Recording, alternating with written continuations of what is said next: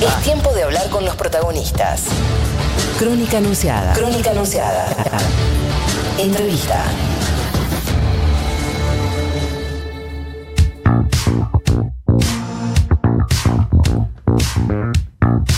Dos minutos faltan para las eh, 10 de la mañana. Tenemos 9 grados 5 décimas de temperatura en la ciudad de Buenos Aires y en Crónica Anunciada nos vamos a hacer la segunda entrevista de la jornada. Eh, muchas ganas de charlar con él. Es el viceministro de Salud bonaerenses, Nicolás Crepla, que tiene la amabilidad de atendernos como siempre. Nico, muy buenos días. Juana Morín, Rocío Criado en Futurock, te saludamos. ¿Cómo estás? ¿cómo están? ¿Todo bien por ahí? Bien, bien. ¿Ustedes? Todo bien. Eh, la verdad un poco preocupado por lo que pasó ayer desde lo social, digamos, por, por no- notar que una porción de la sociedad está manejando altos grados de, de odio. Y yo decía también que por lo sanitario, que también me parece bastante preocupante. ¿Cómo lo ves? Sí, en verdad me parece que, que grupos es poco en general para, para lo que es un país. Eh, siempre tienen... eh, hay hay, un, porcentaje de la población que se manifiesta más a través de las cosas que rechaza de las cosas que los une, digamos, ¿no? Y, y eso me parece que está bien, que es saludable. Lo que no es saludable es la violencia, la intolerancia. Eso me parece que hay que eh, tratar de, de llegar a un punto de reglas de juego en las cuales cada uno pueda expresarse sin que sin, sin perturbar o agredir a los demás, eso sin ninguna duda. Y además que uno entiende que en este contexto donde hay que estar muy muy cuidados de la- del distanciamiento social con los demás, eh, eso puede generar más situaciones de odio, de bronca, de frustración en aquellos que, que piensan así, pero también hay que tener cierta mirada de las cuestiones colectivas. Uno no puede eh, pensar, no importa a quién quiera o a quién odie, pensar que las decisiones individuales son están por arriba de lo que afectan en la sociedad, porque uno no vive solo, vive en conjunto, y no es tanto solamente si, si uno quiere arriesgarse a enfermarse o no enfermarse, sino lo que puede impactar enfermando a otros. Porque el sistema de salud está y lo vamos a tener siempre, no importa si uno está a favor de la cuarentena, en contra, si fue a una marcha, si se enferma, lo vamos a atender lo mismo. Eso, por supuesto, que es así.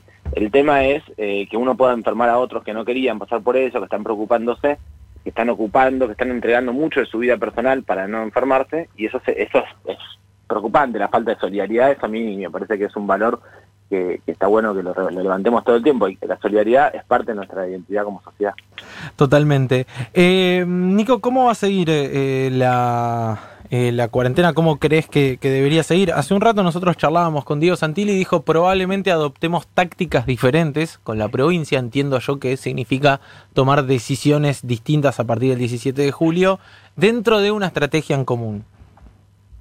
Bueno, eh, la, que la estrategia tiene que ser en común, eh, eso me parece que tenemos un acuerdo todos, eh, porque mm, el área metropolitana es un, es un conglomerado que funciona como una sola cosa. Epidemiológicamente, eh, pensemos es una enfermedad que le importa muy poco quién gobierna de un lado o del otro de la General Paz. Eh, me parece que es cierto que suelen haber diferencias en, en algunas, o que pueden haber algunas diferencias en pequeñas cositas, matices. A mí me parece que eso es la parte donde menos habría que hacer el esfuerzo, eh, en las diferencias que pueden estar, sino el esfuerzo más importante es cómo logramos todos trabajar una forma de comunicarnos en la sociedad para que eh, sea lo más eficiente posible la, la- cadena de previsión o de prevención de la enfermedad. Me parece que yo, digamos, yo haría poco esfuerzo en, ver en qué nos diferenciamos y mucho esfuerzo en fortalecer cuatro o cinco cosas eh, que tengamos que comunicar a toda la sociedad para que todos hagamos lo mismo y sea más fuerte el mensaje. Hola, Crepla, ¿cómo estás? Rocío Creo te saluda. Hola, Rocío. Eh, te quería consultar cómo está el día de hoy la, la situación sanitaria, sobre todo el, el nivel de, de ocupación de camas con este nivel de, de contagios que estamos teniendo. Bueno, estamos, eh, eh, están, están, todavía seguimos subiendo los casos, digamos, estamos en la parte de la, de la curva en la que no hemos llegado al pico, al menos no lo hemos visto. Eh, esperaríamos, sería bueno ver que el pico se, esté entre hoy y mañana. Eh, eso podría ser algo que suceda y que a partir de estos días, eh, no digo que empiecen a bajar los casos, pero al menos que, que dejen de subir, sería, sería bueno y sería algo que podría pasar por la reducción que se produjo a partir del primero de julio. Pero todavía no tenemos esa información y lamentablemente esa información la vamos a tener recién hablando para martes, miércoles. Lamentablemente siempre hay un delay eh, significativo. Pero todavía las camas va a tener unos 10 días más de, de- de demora entre la ocupación de las camas, porque nosotros estamos internando en los hospitales a las personas que tienen enfermedad moderada a, severa. Y la verdad que queremos que todos los leves estén en centros de aislamiento no hospitalarios. Por ejemplo, ayer estuvimos, ayer eh, inauguramos Tecnópolis, que está muy bien preparado para recibir gente eh, que, esté, que se sienta que esté bien, digamos, leve o asintomática, COVID positivo. Eh, así que bueno, se siguen ocupando las camas, se inauguraron muchas estas semanas, muchas camas nuevas, por lo tanto el porcentaje no se rescindió, no se eh, no, se notó tanto en, el porcentaje de ocupación, pero hay algunos distritos, los que están más cercanos a la ciudad de Buenos Aires, que ya tienen eh, hospitales muy cubiertos. Hay varios hospitales de la provincia eh, que están con el 100% de las camas ocupadas. ¿no? Igual tenemos un sistema que, que permite derivar, pero eso ya empieza a mostrar eh, que, es un tema tenso, que hay un, vértigo significativo. Eh, aprovecho para decirle a los oyentes si tienen preguntas para mandarle a, Nicolás Crepla, que estamos hablando con el viceministro de Salud de la provincia de Buenos Aires, que, aprovechen así de paso, eh, se sacan algunas dudas y aprovechamos el feriado para informarnos un poco más al respecto de, de una forma un poco más tranquila. Em, ¿Cómo consideras vos que deberíamos seguir a partir del próximo 17 de julio, más allá de que falta, obviamente? Eh, sobre todo teniendo en cuenta, bueno, esto que marcás, que la cantidad de camas sigue, sigue y sigue creciendo la ocupación. Nos preocupa, la verdad que preocupa. Yo lo que estoy seguro es que después del 17 no podemos eh, pensar en eh, liberar mucho. Lo que se vaya a hacer, si es que hay que liberar algunas, algunas actividades, que es lo que, bueno, están sugiriendo muchos actores. La verdad que hay, muchos, hay mucha gente que plantea cosas no basadas en la información. Yo entiendo por qué lo hacen, eh, mi, mi, parte del, del juego en, dentro de, este, de esta enorme complejidad que es tomar definiciones para algo tan grave como la vida social de las personas, eh, tiene, tiene que ver con el análisis de información epidemiológica. Poquito de lo otro y el resto se ocuparán otros actores que, definen. Dentro de la información epidemiológica no hay eh, datos fuertes para decir que uno puede soltar mucho. Sí pareciera una tendencia que nos hace esperanzar en que podamos llegar a liberar un poquitito, pero muy organizado porque muy rápidamente se puede perder lo que se construyó. Eh, la verdad que en estas enfermedades tan contagiosas y en estos eh, momentos de las epidemias, los contagios son muy rápidos y muy fuertes. Entonces uno tiene que, a pesar de que estemos cansados, cuidarnos mucho porque todavía venimos eh, ganando mucho en respecto de, la cantidad de vidas que se han salvado, de un sistema de salud que todavía es eficiente, que todavía puede dar respuesta y que no se saturó. Eh, aún a pesar de la situación y el tiempo que llevamos de enfermedad, no se saturó. Esto es eh, lo que nos, es un diferencial que tenemos en nuestro país y nos permite tener una mortalidad muy por debajo de, los estándares mundiales. Así que eso hay que defenderlo, bueno, porque defender la vida, que es la parte que nos importa a nosotros. ¿Qué va a pasar después del 17?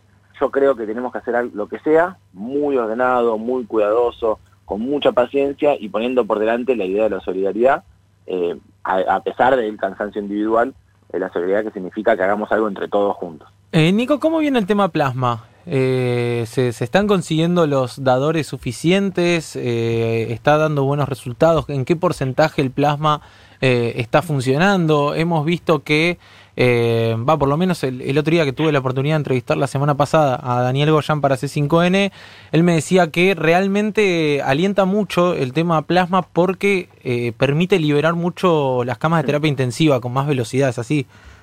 Sí, también, también nos ayuda en eso, es cierto. Eh, yo ayer, nosotros tenemos una investigación científica en, en curso, que esperemos la semana que viene poder tener algún reporte para publicar, que nos dé eh, más, más certeza a la hora de hablar, porque uno si no habla sobre eh, información parcial. La información que tenemos eh, nos hace ver que no, no, sirve para los pacientes muy graves, sirve para los pacientes que están empeorando y, y, evita que, gran, que gran parte de ellos no empeore. Claro, entonces no terminan en terapia intensiva, porque una vez que están en terapia con el respirador, la cosa es complicada. estamos logrando evitar eso en muchos pacientes, no en todos, no es curativo, pero mejora las probabilidades y, hay una buena cantidad de donantes. Este fin de semana, hasta el momento, eh, no estamos en falta eh, entre, la demanda y la oferta, pero todo muy, muy justito. Así que está muy bueno que todos aquellos que tuvieron la enfermedad y quieren donar, eh, está buenísimo. Esto es una, es una medicación que se utiliza, que se saca del, suelo de la gente, que, que ya tuvo la enfermedad, que no se cobra, que se le da gratuito a los demás eh, en algunos lugares cobran parte de los plásticos que se utilizan para, para esto, porque tiene un costo, pero eh, y no en el hospital público, en algunos lugares privados me refiero. eh, pero, pero no se cobra, es de acceso para todos. De misma manera, la única indicación la tiene que hacer el, médico porque, como yo decía recién, no es efectivo para todos los casos. Claro. Viene bien, estamos muy esperanzados. Yo diría que de todas las terapéuticas que estamos probando es la que hasta el momento tenemos mejor resultado. Eh, y, en la provincia está utilizando bastante. Si esto sigue funcionando así, quizás podamos ampliarlo más y, y ser una estrategia mejor. Yo, hay que ver quizás ya la semana que viene podamos tener algún dato sobre qué cantidad de pacientes evitamos que vayan a terapia intensiva con esta medicación. Eh, y, bueno, y que es un desarrollo además de la ciencia nuestra, es interesante, para nosotros es esperanzador. Muy bueno. Eh, Nicolás, llegan muchas preguntas por el anuncio de, esta semana de regularizar, de pasar a planta a muchos trabajadores de la salud. Preguntan si podés contar un poco más de eso y si se sabe cuándo efectivamente va a suceder. Bueno, sí, nosotros empezamos a, tramitar el, eh, la integración. Yo no te quiero decir un número exacto porque no estoy, seguro del número finalmente que quedó, pero venimos trabajando con el gobernador incorporar a planta a muchos trabajadores que hace muchos años que no se ingresan trabajadores a planta. Eh, en el sistema de salud es muy importante tener estabilidad, tener eh, jerarquías bien organizadas. había tenido muchos años de abandono, no hubo concursos, ni de jefaturas, ni de ingresos. Entonces había muchos becarios, se habían perdido miles de trabajadores del sistema de salud y, muchos se habían incorporado por la vía de las becas, que da cierta y que, y que no te permite tener una carrera. Bueno, pasamos muchos a planta o estamos en proceso de pasar a planta y estamos trabajando en lo administrativo. Estas cosas siempre demoran en todas las jurisdicciones un tiempo porque hay que hacer corroboración de papeles y ahora con una capacidad administrativa de cerca del 30%, en general, no, tanto en salud, sino en todo el, en todo el Estado, eh, también hace que las cosas sean un poco más lentas, pero lo importante es que se toma la decisión y, bueno, ya se sabe quiénes van pasando, eso cada hospital fue preparando quiénes son los que van a pasar a la planta y se incorporaron para la pandemia miles también de trabajadores, ahí sí con modalidad de beca, porque no es que tenemos un presupuesto que nos permita incorporarlos a todos en la planta, y además hay muchos trabajadores de salud que ahora no están yendo a trabajar porque tienen factores de riesgo, entonces hubo que reemplazarlos y o hubo que reforzar planteles porque se abrieron muchas camas nuevas. Así que ahí se incorporaron eh, también muchos becarios. Pero eh, el, proceso ya está eh, circulando, ya están los directores haciendo toda la, junta de papeles, que esto tiene muchísimo tiempo, insisto, así que hay que ser pacientes, pero lo importante es que ya se lanzó, que el gobernador eh, asignó el presupuesto, tomó la decisión política y que estamos todos trabajando. Eh, te hago algunas más que llegan en, la aplicación, me parece que está bueno para, despejar algunas dudas que tienen los oyentes. Eh, dicen, la persona se recupera por haber recibido plasma, es decir, que recibió plasma. ¿Puede donar después una vez que se recupere? Sí. No, no. Ah, en, no, en general, no. las personas que recibieron transfusiones no pueden donar después porque aumenta el riesgo de una enfermedad que se produce por eso. Así que no, eh, en principio, pero bueno, las que reciben sobre el universo total son muy poquitas, así que, claro, eh, en principio no porque aumenta el riesgo de, de que puedan producir una enfermedad en que recibe el plasma de esa persona. Mira, dije que sí, porque el otro día escuché un médico que le preguntaron y que dijo que entendía que sí. Bueno, buenísimo que lo pudimos aclarar, de hecho. Eh, dice otra persona, Susi, dice, ¿cualquiera que da positivo se lo aísla en un centro o algunos se quedan en su casa si son leves y asintomáticos?